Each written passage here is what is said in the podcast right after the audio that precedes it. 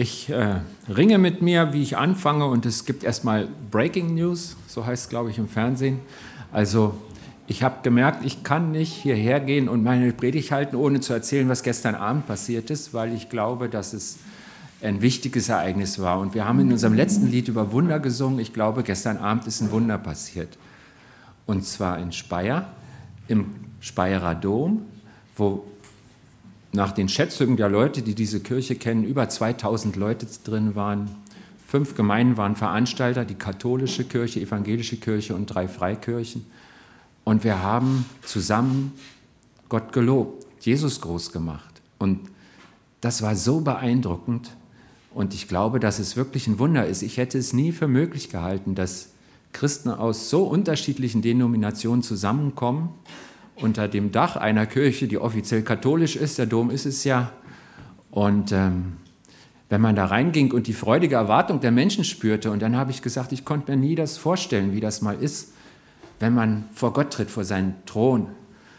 Wenn das soweit ist, wird mir der Speyerer Dom mickrig vorkommen. Aber weil ja auch mein Kopf so klein ist, kann ich es mir jetzt vorstellen, denn das Gebäude ist auch schon ganz schön groß. Und ähm, ich glaube, dass das Gott war. Er wollte segnen. Er wollte zeigen, dass er lebt und er wollte uns zusammenführen als seine Kinder dazu, ihn zu loben, was ja einer unserer, unserer Kernaufgaben ist. Dafür sind wir geschaffen. Gestern Abend im Speyerer Dom ist ein Wunder passiert, das glaube ich. Und das wollte ich euch weiter sagen. Gutes Dutzend von uns waren hier ungefähr. Alle habe ich nicht gesehen. Man konnte dort sein und keinen treffen. Das ging, weil so viele Leute da waren. Aber hört euch mal um, was da passiert ist. Ähm, es wird nicht in die Nachrichten kommen, aber bei Gott war der Abend groß gestern. Okay, und bei dem großen Gott machen wir gleich weiter. Gott kann man ja gar nicht fassen, nicht? der ist irgendwie so, also wenn wir nur mal Jesus rausnehmen, nicht? also Jesus ähm, wir wissen ja nicht, wie er aussieht. War er blond? War er grau? War er nicht? Schwarz, nicht? Irgendwie. Und die Bibel sagt, er ist das Lamm. Und dann sieht man jemanden, lammfromm. Ne? Oder die Bibel sagt, er ist der Löwe. Dann sehe ich einen mit viel Kraft. Könnt ihr das gleichzeitig denken? Also ich habe da meine Schwierigkeiten. Könnt ihr euch einen Lammlöwe oder einen Löwenlamm vorstellen? Und Jesus ist beides. Und so ist es auch bei Gott, der ja schon mal dreieinig ist, Vater, Sohn, Heiliger Geist, und der sich uns in verschiedenen Bildern, Seiten von ihm vorstellt, weil er sagt, ihr könnt das gar nicht alles auf einmal packen. Und dann sage ich euch, ich bin die Liebe. Ich bin nicht ein bisschen lieb, sondern Gott ist die Liebe, lesen wir in seiner Bibel. Und dann gibt es andere Eigenschaften von ihm, die so zentral sind, dass er sich personifiziert, dass er sagt, so bin ich. Und da gibt es eben auch die Seite Feuer. Und wir hatten die Seite Feuer schon, ich habe schon mal darüber gesprochen und im ersten Teil ging es darum, dass er seinen Willen durchsetzt, auch Strafe und Gericht von ihm, dass er daran arbeitet und darauf schaut und es durchsetzt, dass seine Gerechtigkeit, seine Ordnung wiederhergestellt wird, dass er die Menschen heiligt, reinigt, sauber machen. Das war der erste Titel Gott der Saubermacher, die Menschen, die auf ihn hören. Und das ist gut für uns. Wir hatten unter anderem dieses Bibelwort, ich lese es nochmal vor. Wenn der Herr den Unflat der Töchter Zions abwaschen und die Blutschuld Jerusalems wegnehmen wird durch den Geist, der richten und ein Feuer anzünden wird, dann wird der Herr über der ganzen Stätte des Berges Zion und über ihren Versammlungen eine Wolke schaffen, bei Tage und Rauch und Feuerglanz in der Nacht. Ja, es wird ein Schutz sein über allem, was herrlich ist. Also das ist so diese Seite des Feuers, wo Gott sagt, ich bin Feuer. Und das hat zur Folge, dass ich, dass ich richte, aber dass ich auch wasche. Reinigen steht hier drin, ne? abwaschen. Und wir hören und merken, und Gott erinnert uns daran, dass der heilige Gott sich nicht spotten lässt. Und doch verliert er nie das Ziel aus dem Auge, denn hier geht es mit einmal über seine Gegenwart, was wir aus dem Zug Israels durch die Wüste kennen, dass er eben diese Wolke ist am Tage, dass sie dann sichtbar ist und Rauch und Feuerglanz in der Nacht. Ich bin da, sagt er. mein Ziel ist, dass ich bei den Menschen bin, dass ich bei den, mit den Menschen leben will. Und ganz am Schluss, das habe ich letzte Mal nicht betont, weil es ja heute unser Thema ist, es steckte aber schon in diesen Versen, es wird ein Schutz sein über allem, was herrlich ist. Er sagt, ich habe diese Riesenkraft und die setze ich ein, um die zu schützen, die mir wichtig sind. Gott, der Gott des Feuers, Gott ist der Beschützer. Eine Seite Gottes. Er zeigt sie uns, er offenbart sich uns, so nennt das die Bibel, wenn wir etwas über ihn lernen können, was er möchte, wovon er möchte, dass wir es wissen. Und er sagt, ich schütze dich. Und da gibt es einen Kernsatz, der klang eben schon an, der Ralf hat ihn erwähnt. Sacharja hat mal geweissagt, einer der kleinen Propheten im Alten Testament. Doch ich will, spricht der Herr, eine feurige Mauer rings um sie her sein und will mich herrlich darin erweisen. Ein, ein prophetisches Wort in dem Zusammenhang, wenn man das Kapitel, es geht um Jerusalem, aber Jerusalem, das ist natürlich eine Stadt, die eine ganz besondere Stadt ist in den Augen Gottes, aber es steht auch an vielen Stellen für den Ort, an dem, wo Gottes Kinder wohnen, wo sie zusammenkommen, also für seine Gemeinde. Schützt Gott uns durch eine feurige Mauer? Und wie ist das, wenn ich eben nicht als Gemeinde zusammenkomme? Wie ist es mit dem Einzelnen? Elisa erlebt diesen Schutz Gottes persönlich zusammen mit seinem Diener. Es gibt die Situation, dass eine große Heeresmacht kommt, sich über den Elisa ärgert, weil er mit seinen prophetischen Weissagung seinem König hilft und die Feinde sagen, dann fangen wir doch diesen Propheten und rennen dahin mit einer großen Heeresmacht, also so nicht König gegen König, sondern wir suchen den Propheten. Und dann kommen sie an und sein Diener hat, hat Angst. Und er ruft Elisa und dann, dann 2. Könige, Kapitel 6, könnt ihr das nachlesen, dann sagt der Elisa zu ihm, fürchte dich nicht, bei uns sind mehr als bei ihnen. Und dann betete Elisa, Herr, öffne ihm die Augen, damit er sieht. Und der Herr öffnete dem Diener die Augen und er sah den Berg rings um Elisa voll von feurigen Pferden und Wagen. Feurige Pferde und Wagen, da könnte auch glühend stehen. Also das ist so, die sahen anders aus. Ne? Ich weiß nicht, ob ihr das euch vorstellen könnt. Feurige Pferde, wenn ein Pferd Feuer fängt, ist er bald nicht mehr feurig, sondern verkohlt. Also das ist ja was Übernatürliches. Und zwar die damals schlimmste Waffe, die Streitmacht die man so über Land schicken konnte, war da zu sehen, aber eben feurig, in einer ganz anderen Dimension. Das heißt, wenn wir heute so eine Vision hätten, dann würden wir sagen, guck doch mal, öffne uns die Augen, dass wir sehen, um Hassloch sind feurige Panzer, stärker als die des Gegners. Das ist das Bild, die aktuelle Streitmacht der Zeit und Gott ist stärker und er steht dazwischen, in der Regel nicht sichtbar. Die feurige Mauer in einem anderen Bild hat Elisa erlebt, als es ihm persönlich an den Kragen gehen sollte. Und dann ist ja die ganz wichtige Frage, gilt diese feurige Mauer Gottes heute noch? Ist Gottes Schutz wie eine feurige Mauer auch um dich und um mich, um uns herum? Und ich muss sagen, eines der beeindruckendsten Berichte, die ich in meinem Leben gehört habe von einem Menschen, der noch lebt, den ich kenne, dem ich guten Tag sagen kann und nachfragen kann, wie war es denn wirklich, die habe ich von Walter Heri gehört, der sitzt da also noch weißere Haare als ich, sprecht ihn an. Wenn er ihn nicht kennt, das ist Walter Heri, war die meiste Zeit seines Lebens zusammen mit seiner Frau und seinen Kindern, seiner Familie in Brasilien in der Indianerarbeit. Und am Anfang hat er erzählt, war, waren alle gegen ihn, auch die Behörden, weil sie korrupt waren. Und sie gaben Killern den Auftrag, ihn umzubringen.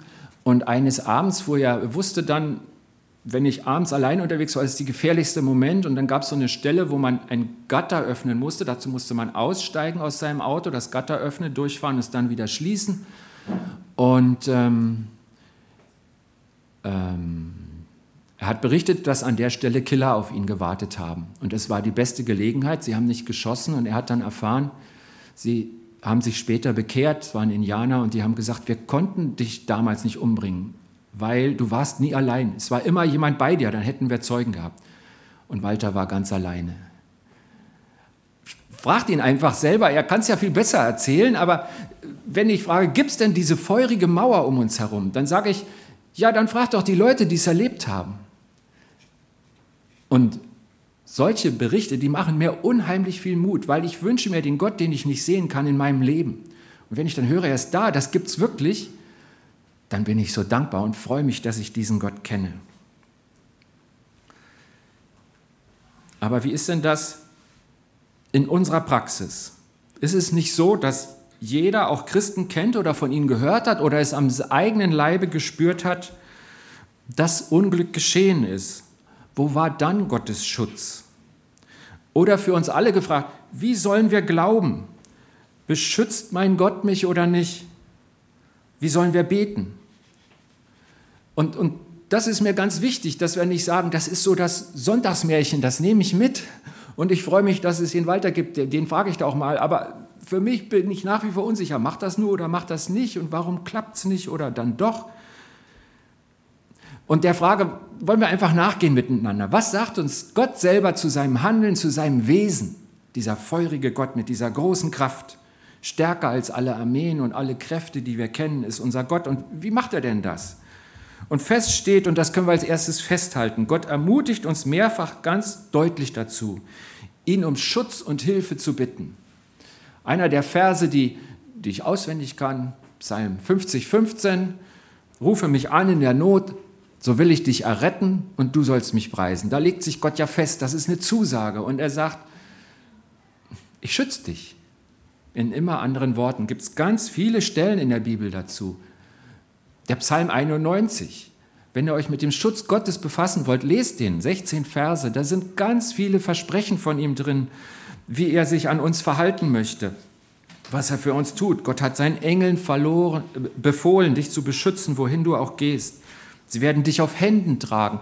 Das sind Einfernern Zusagen Gottes über diesen Schutz. Im Neuen Testament vor allem greift zum Schild des Glaubens. Ein Schild ist ja ein Gerät, was man baut, um sich zu schützen. Das ist die Einwohner eines Schildes. Mit ihm könnt ihr alle feurigen Geschosse des Bösen auslöschen. Nehmt den Helm des Heils, wieder was, und das Schwert des Geistes, das ist das Wort Gottes. Epheser 6 stehen diese Verse. Und wir hören einfach von diesem Schutz, den Gott uns und wie er uns dazu ermutigt, daran zu glauben, darauf zu bauen. Übrigens, bei dem mit den feurigen Pfeilen sehen wir, dass das Bild Feuer nicht nur Gottes gute Eigenschaft ist. Es kommt auch als Bild für die Attacken des Gegners, feurige Pfeile des Bösen. Okay, Gott sagt, wenn ihr glaubt, schützt euch das wie ein Schild in der Ritterrüstung. Wenn ihr das Heil in Christus empfangen habt, schützt das euren Kopf, euer Leben wie ein guter Helm. Und dann kann das ja an irgendeiner Stelle praktisch werden. Und ich habe äh, das Privileg, dass ich für die Rebecca beten durfte, als sie sich ganz weit aus dem Fenster gelehnt hat, die Wohlfühlzone definitiv verlassen hat und unterwegs war. Und ich habe sie gebeten, mal zu erzählen von einem kleinen Ereignis dort in, in, diesen, in dieser spannenden Woche in deinem Leben, wo es auch um Schutz und Bewahrung geht. Ich habe dir mal das Bild hingehängt, das ist von dir. Ja. Wo warst du da? Also Wir müssen beide hier reinsprechen, damit alle was mitkriegen. Okay. Also ich war im Norden vom Irak äh, mit einem Team zusammen und das war ein missionarischer, medizinischer Einsatz. Und ähm, ja, wie viele von euch das wahrscheinlich wissen, ist Irak ein, ein sehr muslimisches Land, wo Christen auch sehr verfolgt werden und das Evangelium auch ein sehr heikles Thema ist. Und als wir, uns, als wir da hingegangen sind, war uns das auch bewusst. Und eines auch der größten Gebetsanliegen war halt Bewahrung fürs ganze Team. Und eine Situation, die seht ihr auch auf dem Foto, das war der zweite Tag, da ähm, hat irgendein Elternteil mitbekommen, wie bei den Kindern eine Bibelgeschichte erzählt wurde und hat ähm, die Behörden geholt. Das war in einem Flüchtlingscamp, ähm, hauptsächlich syrische Flüchtlinge, aber auch Leute aus dem Süden vom Irak, die vom IS geflohen sind. Und ähm, die Behörde kam dann, am Anfang waren es nur zwei, die da zu sehen sind in Schwarz. Und es waren auch keine kurdischen Behörden, sondern es waren auch irakische Behörden. Und ähm, ja, die haben dann noch mehr gerufen. Am Ende waren sie ungefähr zu sechs und haben auch alles durchgesucht in der Klinik, wo wir da das Medizinische gemacht haben. Und im Nachhinein, als, also ich war nicht in dem Bereich der Kinder an dem Tag, aber im Nachhinein, als die Leute, die das halt viel näher mitbekommen haben, berichtet haben, ist uns als Team nochmal ganz klar geworden, was eine Bewahrung das war. Weil die sind wirklich die einzelnen Stationen durchgegangen, die haben alles unter die Lupe genommen.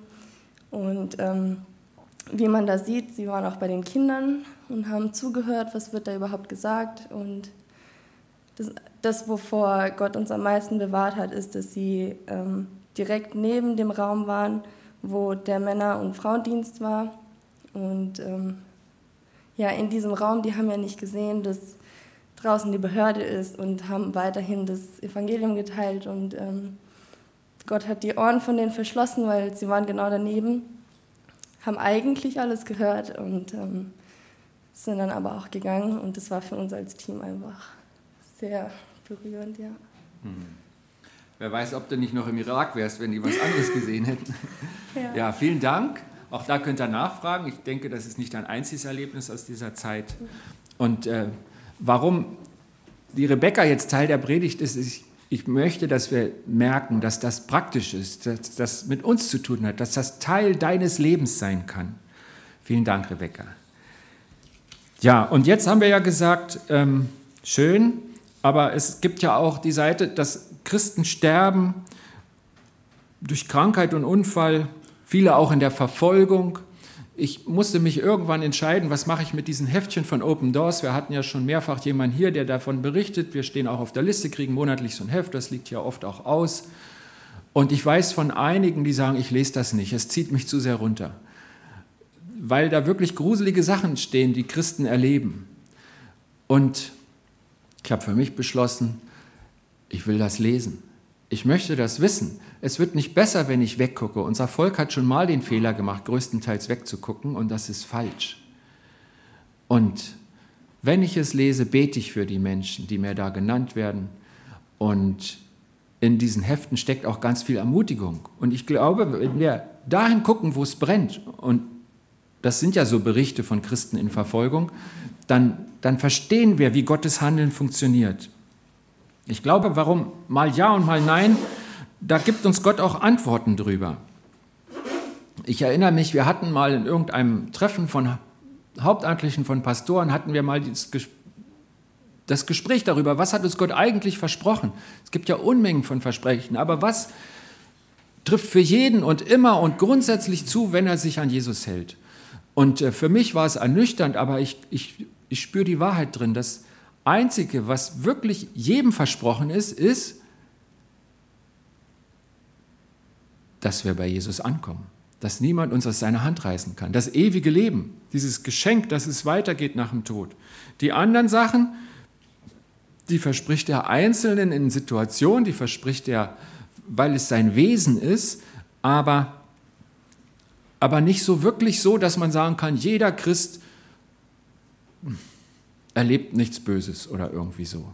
Das ist nicht die Botschaft der Bibel. Wir gucken mal in den Hebräerbrief, da ist es ähm, im Kapitel 11, da ist eine wirklich spannende Aufzählung, ist jetzt ein bisschen Text, aber ähm, dass wir einfach mal so nachspüren, wie, wie berichtet Gott selber darüber. Und er sagt, es gibt so viele Vorbilder, die wir haben im Glauben und die haben große Sachen gemacht. Und dann fängt er mit Abraham an und mit Mose. Dann zählt er auch eine, eine Prostituierte auf, die Rahab und sagt, die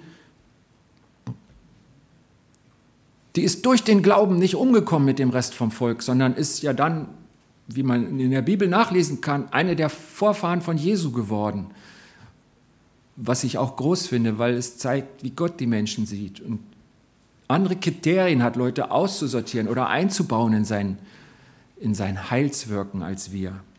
Genau, und er sieht die alle und dann liest er weiter und jetzt gucken wir mal so ein bisschen in den Text, was soll ich noch aufzählen? Die Zeit würde mir nicht reichen, wenn ich von Gideon reden würde von Barak, von Simson, von Jiftach, David, von Samuel und den Propheten.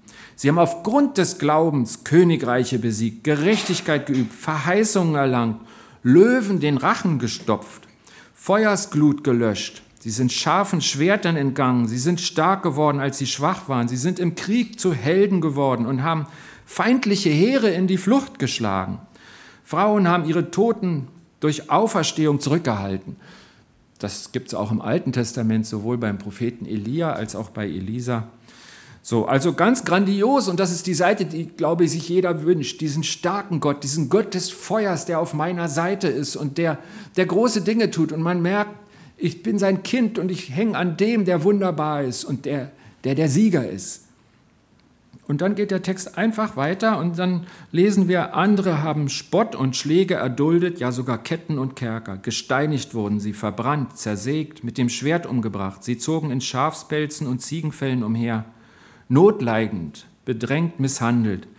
Sie, deren die Welt nicht wert war, irrten umher in Wüsten und Gebirgen, in den Höhlen und Schluchten des Landes. Das klingt jetzt nicht so, wie ich es mir wünsche. Und es steht so hintereinander. Und es ist in einer Aufzählung, in, unter Gottes Kindern gibt es viele, die wunderbare Taten vollbracht haben und wunderbar gerettet werden. Und es gibt andere, die große Not gelitten haben. Und der Text lässt keinen Zweifel. Die zweite Gruppe ist kein Deut schlechter als die erste. Sie haben nicht falsch geglaubt. Sie sind keine Loser. Es gibt beides. Beides passt in das Handeln Gottes mit den Menschen. Das hören wir hier. Und wenn wir nochmal weiterlesen, doch sie alle, die aufgrund des Glaubens besonders anerkannt wurden, also diese Glaubensvorbilder David und so, haben das Verheißene nicht erlangt, weil Gott erst für uns etwas Besseres vorgesehen hatte. Sie sollten nicht ohne uns vollendet werden. Das ist die Sache mit Jesus, dieses ganz Neue. Und da uns eine solche Wolke von Zeugen umgibt, wollen auch wir alle Last und die Fesseln der Sünde abwerfen. Lasst uns mit Ausdauer in dem Wettkampf laufen, der uns aufgetragen ist, und dabei auf Jesus blicken, den Urheber, Anfänger und Vollender des Glaubens. Uns und sie, sie alle, möchte Gott vollenden. Wieder so ein großes Wort für das, was er an uns tun will. Und was sollen wir tun? Das ist das im Kapitel 12 hier. Äh, lasst uns mit Ausdauer in dem Kampf, den Herausforderungen des Lebens laufen, der uns aufgetragen ist, den Weg, den Gott uns zeigt und dabei auf Jesus blicken. Und dieses Blicken, das ist nicht irgendwie, welches Programm schalte ich heute im, im Fernsehen ein, sondern das ist Vertrauen. Den Anfänger und Vollender des Glaubens ansehen. Die Frage ist, wie kann die Wahrheit Gottes heißen? Was nehmen wir mit mit diesem großen Gott, der einen beschützt? Das ist jetzt ein bisschen klein geraten. Ist das die Wahrheit? Gott behütet mich immer, mir kann nichts passieren? Ist das das, was wir aus der Bibel ziehen? Oder wie, wie müssen wir es, was will uns Gott sagen über den Schutz? Und wir lesen heute einige Bibelstellen, damit wir sicher sind, dass wir Gott richtig verstanden haben. Und da kann man zum Beispiel in der Apostelgeschichte nachlesen. Um jene Zeit ließ der König Herodes, das ist ein Enkel von dem Herodes, der zur Jesu Geburtszeit regierte, einige aus der Gemeinde verhaften und misshandeln. Jakobus, den Bruder des Johannes, ließ er mit dem Schwert hinrichten. Wie ist denn das möglich? Wie ist denn das möglich? Einen der zwölf Apostel? Wo ist denn da die feurige Mauer? Was hat denn da nicht geklappt? Das steht da völlig kommentarlos einfach so. Und als dieser Herodes sah, dass es den Juden gefiel, ließ er auch Petrus festnehmen. Das geschah in den Tagen der ungesäuerten Brote. Er nahm ihn also fest und warf ihn ins Gefängnis. Die Bewachung übertrug er vier Abteilungen von je vier Soldaten. Er beabsichtigte, ihn nach dem Passafest dem Volk vorführen zu lassen. Also da sollte er hingerichtet werden öffentlich. Und äh, weil da eine mehrtägige Feier war und in Feiern war, wäre das ganz schlecht angekommen, ihn da schon hinrichten zu lassen. In den Feiertagen hat das auf danach verschoben und Petrus saß im Gefängnis. Und das, das könnt ihr mal lesen, das ist so ermutigend menschlich, was da geschildert wird. Die Gemeinde nämlich betet für ihn inständig zu Gott. Und Gott rettet ihn wunderbar. Und dann geht er zur Gemeinde, die hatten die Tür zu, weil sie Angst hatten, und dann klopft er da. Und dann macht ihm die, die Magd nicht auf, die ist völlig von der Rolle. Und schließlich rennt sie zu den an und sagt, der Petrus steht da draußen. Und die haben seit Tagen und Nächten dafür gebetet. Das war mehrere Tage. Und dann passiert's. Und was macht diese versammelte Vorbildgemeinde? Die glaubt es nicht.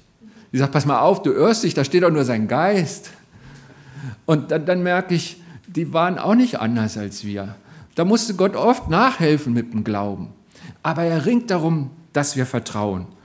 Und was wir jetzt mitnehmen können, da stehen zwei nebeneinander, und zwar der Jakobus, der einfach sterben muss, einer der zwölf Apostel der Säulen der Gemeinde, und der Petrus, der ganz wunderbar gerettet wird.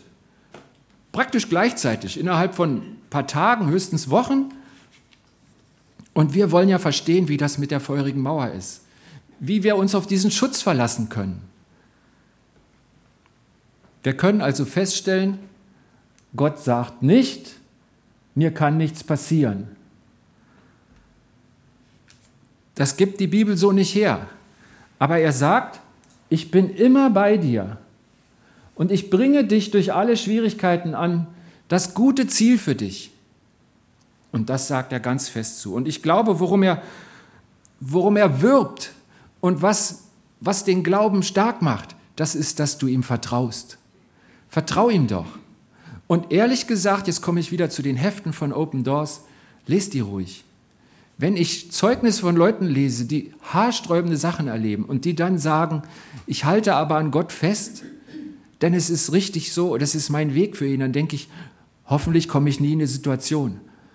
Aber so einen starken Glauben wünsche ich mir auch. Und ich sehe, dass der Glauben für diese Menschen in ihrer schlechten Situation trägt.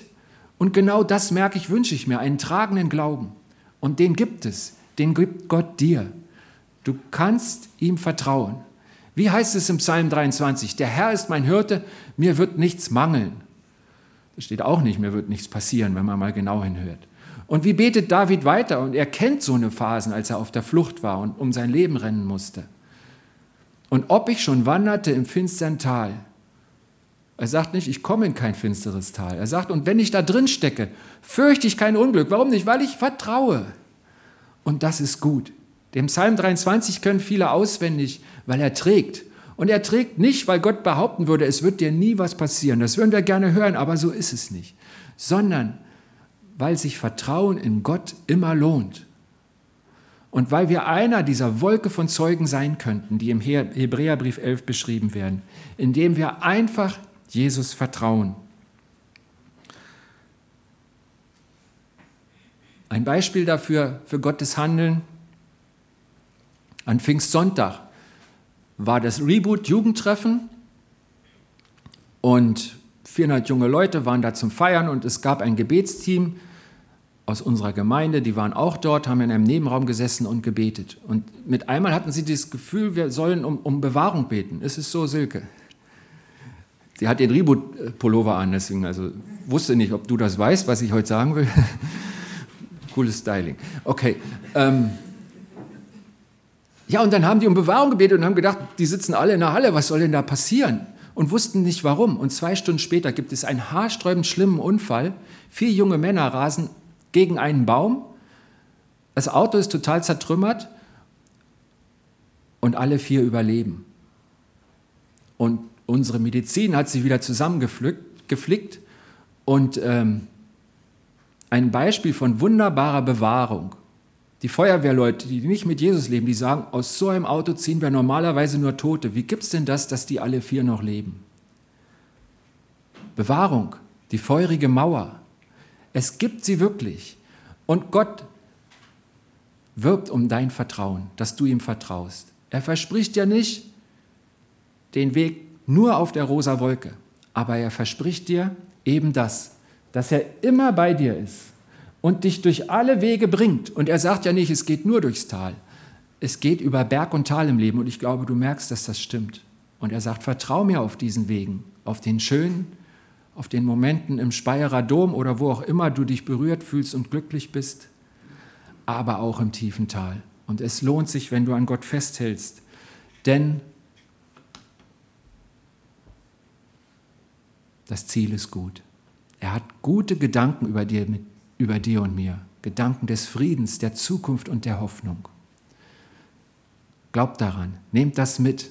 Glaubt an den kräftigen Gott des Feuers, der diese Kraft einsetzt, um dich zu bewahren, wo immer er will, und der dich einen guten Weg führt, der dich auch durchs finstere Tal bringt, der dich nie verlassen wird, der dich im Tal vielleicht sogar trägt, damit du durchkommst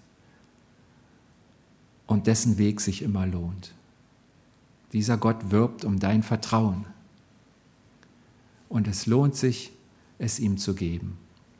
Ich möchte beten. Vater, und ich danke dir dafür, dass du so lebendig bist und dass man dich sieht, dass sich der Walter gesehen hat, als es lebensgefährlich war für ihn, wo er dir diente bei den Indianern. Dass die Rebecca dich sehen konnte, wo es gefährlich wurde, als sie Land mit anderem Glauben dich bezeugt hat. Ich danke dir, dass die vier Männer das im Auto an Pfingsten erlebt haben. Und wahrscheinlich können etliche von uns Beispiele erzählen, wo du bewahrt hast. Und ich danke dir dafür. Und ich danke dir dafür, dass du auch da bist, wenn wir durch Täler müssen. Wenn es nicht so läuft, wie wir uns erhoffen. Wenn es Schwierigkeiten gibt, die wir, unter denen wir leiden. Danke, dass du nicht ein Gott des schönen Wetters bist, sondern ein Gott des ganzen Lebens. Und dass du uns, und das hast du wirklich versprochen, und unter allen Umständen an dein gutes Ziel bringst. Und ich bitte dich, stärke uns diesen Glauben, stärke unser Vertrauen in dich. Es lohnt sich, es hat ein Fundament. Das Fundament bist du. Und schenke doch, dass dieses Vertrauen auch trägt in der kommenden Woche. Danke, dass du mit uns bist. Amen.